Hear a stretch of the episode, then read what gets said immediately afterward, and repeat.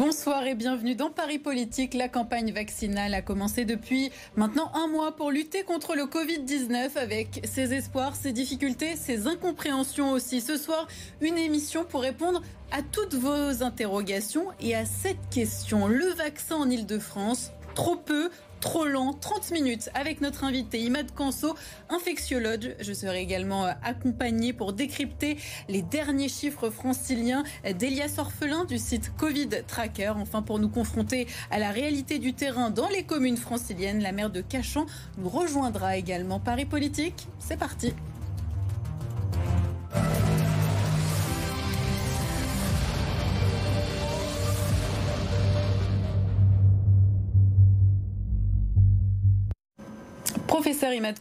Bonsoir. Bonsoir. Merci d'avoir accepté notre invitation. Vous êtes infectiologue à l'hôpital Béclair de Clamart. On va tout d'abord commencer par regarder un chiffre, celui du pourcentage de franciliens vaccinés. 1,53% des franciliens ont été vaccinés contre le Covid-19 au 26 janvier 2021, un mois donc après le début de la campagne vaccinale. Quel regard portez-vous sur ce chiffre? C'est un chiffre qu'on aurait pu attendre effectivement parce que la campagne avait été planifiée ainsi, sauf que il y a eu quand même des turpitudes en ce sens que les livraisons de vaccins, malheureusement, et ça se manifeste justement euh, cette semaine-ci, euh, ont du, du retard. Et c'est le cas pour le vaccin mm, Pfizer, justement. Donc, euh, et malheureusement, on peut pas couvrir. Donc, les deux, si on ne peut pas couvrir les deuxièmes doses, on, on doit ralentir indéniablement le rythme parce qu'on ne va pas pouvoir assurer la vaccination, donc la deuxième dose, à la date prévue. Et en effet, la PHP a annoncé aujourd'hui que justement les injections de première dose seront euh, suspendues pour le personnel euh, soignant, hein, pour privilégier justement la seconde dose. Ça vous semble être une bonne décision, une décision euh, qu'on ne pouvait pas éviter? Malheureusement, on n'a pas le choix. Effectivement, Martin Hirsch nous a envoyé donc un mail explicatif de cette situation. Et voilà, et ça risque, parce que pour l'instant, ça concerne le personnel soignant, hein, on est d'accord. Oui. Est-ce que vous pensez que ça peut s'étendre euh, aux, citoyens euh, français? Alors, je ne pense pas, parce que euh, justement, Pfizer a promis, donc malgré cet incident, que les doses, donc ça peut, cet incident peut se, prolonger pour deux semaines, mais a priori, je reste optimiste, bien sûr, ce, cet incident va s'arrêter et on pourra avoir à nouveau des doses pour notamment l'île de France et même euh, les Hauts-de-France aussi qui ont le même, euh, le même problème. On va revenir euh, évidemment sur cette question de l'organisation, hein, Imad Kanso, mais on va aussi répondre aux questions de nos téléspectateurs. Ils étaient nombreux à, nous contacter pour vous poser des questions très précises. On va commencer avec cette question d'Esther. Elle s'affiche sur votre écran. Esther qui nous demande Je me suis faite vacciner et je n'ai pas encore pris rendez-vous pour la seconde dose. On en parlait. Suis-je protégée? Alors, normalement, à partir de la première dose, on peut dire qu'on est protégé qu'à 50%. Donc, à moitié. donc. À moitié. Donc, effectivement, on a à partir de 10 jours, 2 semaines, de la première dose, on commence à avoir donc une montée d'anticorps. Ces anticorps qui nous protègent, donc ces substances qui se collent au virus et qui l'empêchent d'envahir les cellules, on, a donc à peu près un taux de 50%. Et ça, ça veut dire qu'on a donc la moitié, un, risque sur une fois sur deux de contracter le virus. Ceci dit, ce qui est rassurant, c'est qu'au-delà donc de 10 jours, 2 semaines, peu de personnes développent l'infection ou la maladie après la vaccination avec la première dose. Donc, c'est intéressant de le savoir. Néanmoins, on n'est pas protégé complètement. À 100%. À 100%. Et attention, les anticorps peuvent, avec le temps, diminuer les semaines à venir. Et donc, on, risque de ne pas être protégé complètement les semaines à venir, d'où l'importance de la deuxième dose. Le ministre de la Santé a d'ailleurs indiqué qu'il avait décidé de maintenir un délai de 3 ou 4 semaines entre deux doses de vaccin, qui est à ralentir, à retarder le calendrier de vaccination. C'est une bonne décision? Je pense que c'est une décision parce qu'en fait, on n'a pas assez de données. On n'a que des données. C'est pas une bonne décision, c'est une décision. c'est une décision, voilà, mm. exactement. Parce que, euh, en fait, c'est rassurant de, de penser que on a des données, que ces données ont été prouvées. Là, pour le, pour le cas du, de, de, de la distance entre les deux doses, on a très peu de données. Il en existe, c'est vrai. Il y a eu des cas où, effectivement, et même des patients dans les études cliniques, des phases 2 et 3, qui ont montré qu'ils avaient un boost, comme on dit en anglais, une remontée des anticorps après même six semaines. Mais c'est très peu de données et c'est pas rassurant. Donc je pense que le plus prudent, c'est cette décision-là. Imad Canson, on va prendre la direction des EHPAD franciliens avec un autre chiffre hein, qui nous a interpellés. Seuls 54% de nos aînés dans ces établissements ont décidé d'être vaccinés. Et on a une question de notre téléspectatrice Françoise. Elle a bien spécifié, elle a 91 ans et elle nous demande J'hésite encore à me faire vacciner. Quels sont les effets secondaires que je peux redouter? Alors, si Françoise, que je salue, elle n'a pas de problème de santé majeur, que ce qu'on appelle des comorbidités, des maladies importantes qui puissent, cardiaques notamment, qui puissent éventuellement euh, faire une fièvre après la fièvre parce qu'on a été vacciné, on a une fièvre, peut-être, effectivement, elle pourrait attendre un peu. Mais en réalité, il y a très peu d'effets secondaires, très peu. Il y a la douleur au niveau du site de l'injection, peut-être une, petite fièvre, et c'est pour ça que je, la, la mets en garde par rapport à ça, mais si elle est en forme, même si elle n'a aucun problème de santé particulier, elle peut en toute sécurité se faire vacciner. Il n'y a que des grosses allergies. Et encore, les patients qui ont eu des grosses allergies à cause de, de la vaccination s'en sont sortis parfaitement. Imad Canson, on va terminer avec une dernière question d'un de nos téléspectateurs, celle de Paul. Vous nous avez déjà bien rassuré pour Françoise. Il nous demande le vaccin est-il efficace contre tous les variants? Alors, pour l'instant, Paul, il faut savoir que les variants connus sont couverts donc le britannique, le sud-africain. Exactement. Même si le, niveau de protection, enfin le niveau de couverture de la surface des picots du virus, donc les, picots qui sont à la surface de cette sphère virale, euh, est un petit peu moindre, le, le taux d'anticorps est acceptable et on peut être parfaitement protégé contre ces variants. Je tiens à rappeler qu'il y a quand même plus de 20 000 variants décrits et qui circulent, mais apparemment, pour ces variants qu'on craint, on est couvert.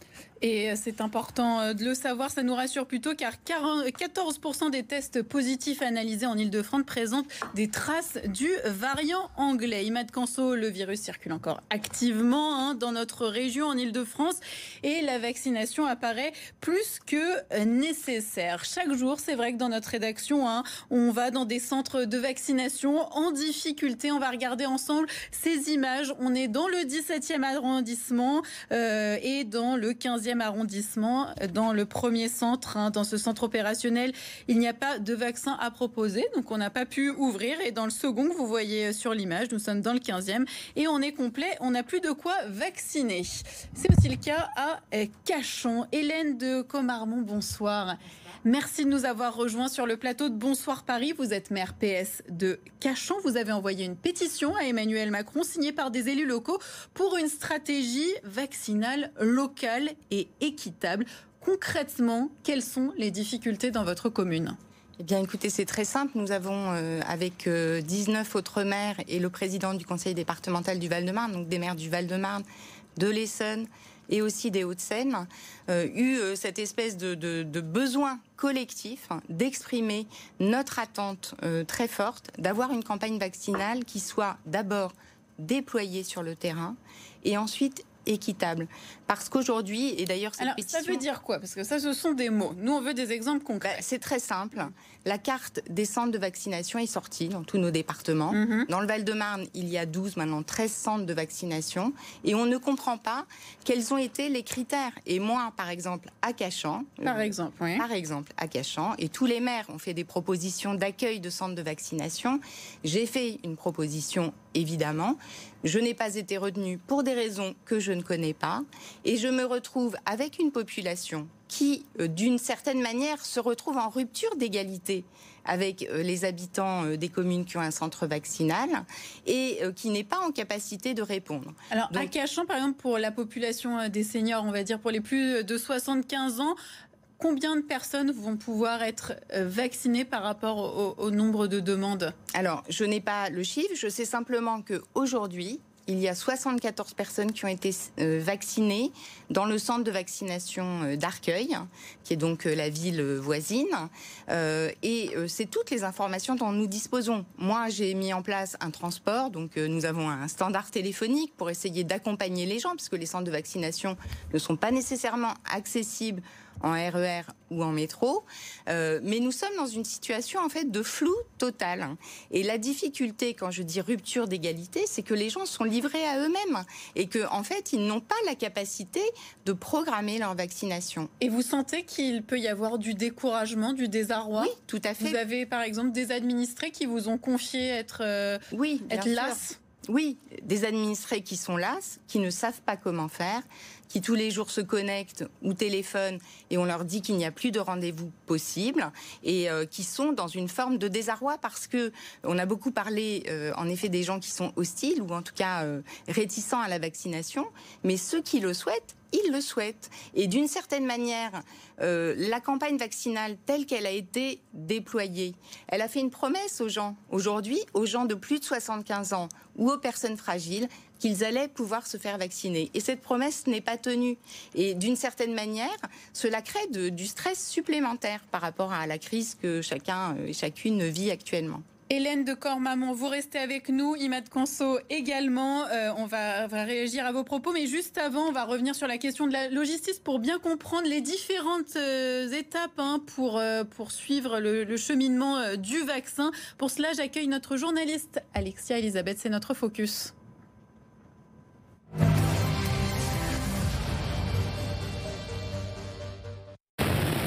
Bonsoir Alexia, quel est le chemin que doit parcourir le vaccin jusqu'au centre de vaccination de notre région? Alors tout commence à Purs, c'est au nord de la Belgique, à l'usine euh, Pfizer. C'est de cet endroit que les camions acheminent le vaccin direction plusieurs pays européens. Alexia Elisabeth, on va te couper malheureusement car euh, on n'entend pas euh, malheureusement ton, ton micro qui ne doit pas et pourtant, il est allumé. Et pourtant, il est allumé. Donc Alexia Elisabeth, un petit problème euh, de son. On va te retrouver euh, tout à l'heure. On va faire réagir euh, nos invités. Imad Conso, je me tourne vers vous. Vous avez entendu hein, le, désarroi de la mère de Cachan. Est-ce que vous, en tant que soignant, vous vous dites qu'il pourrait y avoir des efforts, des, progrès à faire sur la question de la logistique? Alors, je pense que oui, bien sûr que des efforts peuvent se faire une fois que les choses se, mettent en place, on arrive quand même à atteindre une, vitesse de croisière. Et c'est ce qu'on avait réussi à la PHP au départ. Malheureusement, malheureusement, on le voit maintenant. Mais cette évolution de torpille, encore une fois, vient du fait qu'on n'a pas assez de doses. Donc on a dû arrêter justement ces premières doses. Donc c'est vrai que c'est très compliqué. En revanche, je pense qu'il faut quand même, pour, apaiser un petit peu nos esprits, parce que c'est important pour nos, euh, patients, les élus, euh, les citoyens, de, de, dire qu'il est important de maintenir les mesures barrières, de maintenir la, garde là-dessus, car ce virus circule. Le virus britannique circule beaucoup plus qu'avant, donc il augmente de semaine en semaine, et donc c'est important de garder ces mesures. Toujours en effet euh, je vais revenir euh, vers vous, Hélène de Comarmont, euh, justement sur la question du nombre de doses disponibles. C'est vrai qu'on se dit que ce n'est pas forcément la faute du gouvernement si les laboratoires ne leur produisent pas assez de, doses. Du coup, comment réagir face à cela? Bah, Déjà, je crois qu'il faut être transparent. C'est-à-dire dire depuis le départ, parce qu'on le savait, 5 000 doses par semaine dans le Val-de-Marne, 1 350 000 habitants, 100 000 habitants de plus de 75 ans plus les personnes fragiles. Donc depuis le départ, on le sait. Et en fait, on a eu une forme d'accélération d'un processus sans que soit assumé de manière transparente le fait qu'on allait avoir un problème. Il aurait fallu aller plus lentement. Je, non, il aurait fallu dire les choses tout de suite. Et la deuxième chose, c'est que moi, je pense qu'aujourd'hui, on est dans une course contre la montre et qu'il faut que le gouvernement prennent les devants, fassent pression, euh, comme le fait d'ailleurs la présidente de la Commission européenne ou Angela Merkel, sur les producteurs de vaccins pour qu'il y ait une accélération. Et quelque part, on arrive un peu au bout d'un système très libéral où effectivement les, laboratoires ont été mis en concurrence et quelque part ça nous a fait peut-être gagner quelques mois pour avoir un vaccin rapide. le vaccin, Mais aujourd'hui, on ne peut pas compter que là-dessus pour pouvoir vacciner la population. Et je pense qu'il y a une responsabilité publique à mobiliser les laboratoires pour produire ce vaccin.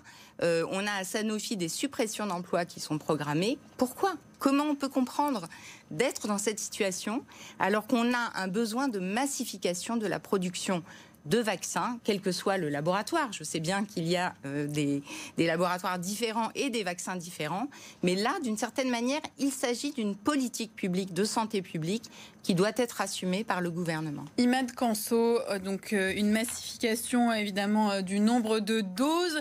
Est-ce que on pourra, avec le personnel soignant, suivre la cadence pour vacciner les personnes qui font les injections? Oui, c'est-à-dire que euh, pour ça, on s'est préparé, on a... On a le personnel on a nécessaire. le personnel nécessaire, euh, en tout cas en Ile-de-France. Après, j'ai vu des volontés justement locales qui euh, pleuvent en fait. Il y a beaucoup, beaucoup de bonnes volontés des élus, des personnels, des, des, des, EHPAD, de, de médecins de ville toutes ces bonnes volontés sont prêtes à agir. Malheureusement, on ne dispose pas d'assez de doses et c'est vrai qu'on reste les bras croisés à avoir ces, ces doses. Néanmoins, le personnel y est malgré les fatigues, la fatigue de, du personnel hospitalier, il y a tout le personnel de ville qui est mobilisé. Qui, est mobilisé. Tout à fait. Et Imad Kanso, j'ai un exemple euh, à vous donner aussi. Alors, je ne sais pas si vous avez euh, entendu, euh, Hélène de Comarmont, cette histoire. Dans le 16e arrondissement, il y a des, doses qui ont été jetées, des doses de vaccins, parce qu'elles étaient périmées le soir même. Est-ce qu'on est aussi trop prudent parfois? Hum, en fait, je pense que malheureusement, malheureusement, afin d'éviter toute problématique. On ne sait pas exactement ce que ça peut donner que d'utiliser ce type de vaccin. Donc il vaut mieux être trop prudent. Il vaut mieux. Il vaut mieux parce qu'on est dans l'inconnu encore par rapport à ça. On sait pertinemment qu'il y a des médicaments, des, préparations euh, qui sont qui n'opérent pas. On a, une date et on a fait des études aux États-Unis, en Europe, comme quoi ça peut, des médicaments peuvent durer longtemps. Mais la date d'opération est importante à respecter. Et pour ce vaccin, dont la conservation est très particulière, je pense qu'il vaut mieux être très prudent. Malheureusement, on, on doit là-dessus perdre. Hélène de Comarmont, juste avant euh, de se quitter, pour vous, quelles doivent être les prochaines étapes? Qu'attendez-vous qu'on dise aux maires locaux, aux maires franciliens qui sont en difficulté? Qu'on nous associe aux décisions, mais vraiment, c'est-à-dire qu'y compris les annonces qu'Emmanuel Macron fera sans doute dimanche, qu'on ne les ait pas euh, sans être au courant, parce que depuis le début de la crise, nous essayons d'être au rendez-vous, d'anticiper les choses, de jouer notre rôle de manière constructive, mais nous sommes trop souvent mis devant le fait accompli. Et nous avons besoin, parce que nous sommes proches du terrain, d'accompagner cette crise, d'accompagner les habitants, d'être écoutés et de pouvoir répondre au désarroi des habitants qui est sanitaire, mais qui est aussi social, économique, avec des problèmes psychologiques qu'on voit se déployer sur nos territoires et auxquels nous devons répondre. Merci beaucoup Hélène de Comarmont. Je le rappelle, vous êtes maire socialiste de Cachan. Hein. Essayez de, de trouver des solutions, de soulever des problèmes. C'est ce qu'on essaye de faire dans Paris politique, scruter les solutions, faire de la pédagogie aussi. Et c'est ce que fait d'ailleurs le site bénévole Covid Tracker. Elias Orphelin, Merci de nous rejoindre. Vous venez de nous rejoindre. Vous êtes euh, un des contributeurs de Covid Tracker. Tout d'abord, sur les données que vous avez pu euh, recueillir, que peut-on dire sur l'île de France concernant les vaccins par rapport aux autres régions? Est-ce qu'on peut se faire un petit tableau? Oui, tout à fait. Bonsoir. Euh, donc en Ile-de-France, comme dans toute la France métropolitaine, la campagne de vaccination s'est accélérée. En France, aujourd'hui, chaque jour, on vaccine en moyenne 80 000 personnes, on fait 80 000 injections. En Ile-de-France, c'est euh, entre 10 et 15 000 injections par jour. Donc euh, on ne distingue pas là les premières et les deuxièmes injections. C'est une des régions métropolitaines où ce rythme il est le plus bas par rapport à la population. C'est-à-dire que euh, en Ile-de-France, il y a seulement entre 1 et 1,5% de la population qui a pour le moment reçu au moins une dose de vaccin. Et Imad Kanso, comment on peut expliquer ça qu'en Ile-de-France, on soit un peu au ralenti alors que pourtant on a énormément de structures hospitalières, énormément de médecins, on peut se dire énormément d'équipements Bien sûr, mais c'est plus justement, mais en deçà de cette euh, problématique, euh, je pense qu'il a fallu justement distribuer un petit peu, et c'est un peu peut-être la volonté euh, de l'État, de rendre plus équitables les régions. Et n'oublions pas qu'il y avait aussi des régions qui étaient beaucoup plus, donc avec des taux de contamination plus élevés que l'Île-de-France à un moment donné. Et en début de, de la campagne, justement, l'Île-de-France c'était un petit peu moins que le Grand Est, par exemple.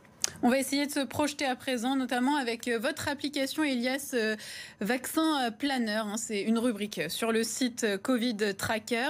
On remplit l'âge, sa situation, et quand on est en dessous de 40 ans, ce qui est mon cas, clairement, il va falloir attendre deux ans. Donc l'immunité collective, c'est pas du tout pour tout de suite. Alors, je vous rassure, ce chiffre de deux ans, il est un petit peu, il est même beaucoup surévalué. En tout cas, je l'espère. Vaccin Planner, euh, qui est un nouvel outil donc, de Covid Tracker qui a été euh, développé par, euh, par Emmerich. Il ne vient pas remplacer le calendrier de vaccination du gouvernement qui dit à partir de février-mars, on va commencer à vacciner les plus de 65 ans, etc. En fait, on a pris cet ordre de priorité et à mm. cet ordre de priorité, on applique le rythme de vaccination quotidien actuel. Donc les 80 mm. 000 euh, injections par jour dont je vous parlais. Et on projette ce rythme, on regarde ce qui se passerait si on continuait à ce rythme-là. Or, et là c'est quelque chose qui va changer, ce rythme il est amené à accélérer dans les prochains jours, dans les prochaines semaines, à mesure euh, que les livraisons de vaccins vont accélérer. Donc euh, ce chiffre de deux ans, il va être réduit au fur et à mesure, euh, je vous rassure. Imad Kanso, euh, quand va-t-on pouvoir considérer que le vaccin est une réelle arme contre le Covid-19 selon vous? Alors déjà à la base, il, est. Il l'est déjà. Il l'est déjà. En ce sens qu'il est efficace. En tout cas, les deux qui circulent et les autres ont prouvé, tous ceux qui sont en phase 3 ont déjà démontré en grande partie qui sont Mais il y a très peu de personnes vaccinées. Et voilà, la réalité nous rattrape. Hum. Et donc, on a besoin effectivement de, de, couvrir le maximum de la population pour atteindre ce que vous avez mentionné, justement, cette immunité collective. et arrêter ou ralentir énormément de manière efficace la circulation virale. Donc ça, c'est sûr, ralentit la, circulation virale. Mais sur le nombre de doses de vaccins, quelles sont les, les, étapes, les cases qu'il faudrait cocher pour qu'on en ait suffisamment? Que ça soit clair pour nos téléspectateurs. Bien sûr. Je pense que... On a l'impression qu'on est dépendant des laboratoires, du coup. Oui, et c'est hum. le cas. Hum. Pour l'instant, et attention, parce qu'il y a l'aspect négatif et positif. L'aspect positif, c'est que on arrive quand même à parler de vaccination à ce jour alors qu'on aurait pu attendre ce disait, la mise en concurrence, etc. Ça a permis de, créer vite un vaccin. Exactement. Mais une fois qu'on a dit ça, on est déjà dans, la vaccination. On s'est mmh. créé des, espoirs. Pourquoi? Pour ralentir cette pandémie qui, qui est là et qui nous poursuit et qui peut s'étaler. Mmh. Donc effectivement, la situation, on avait fait des projections avec les doses qu'on avait estimées au départ euh, pour un été un peu plus calme et atteindre effectivement une bonne immunité.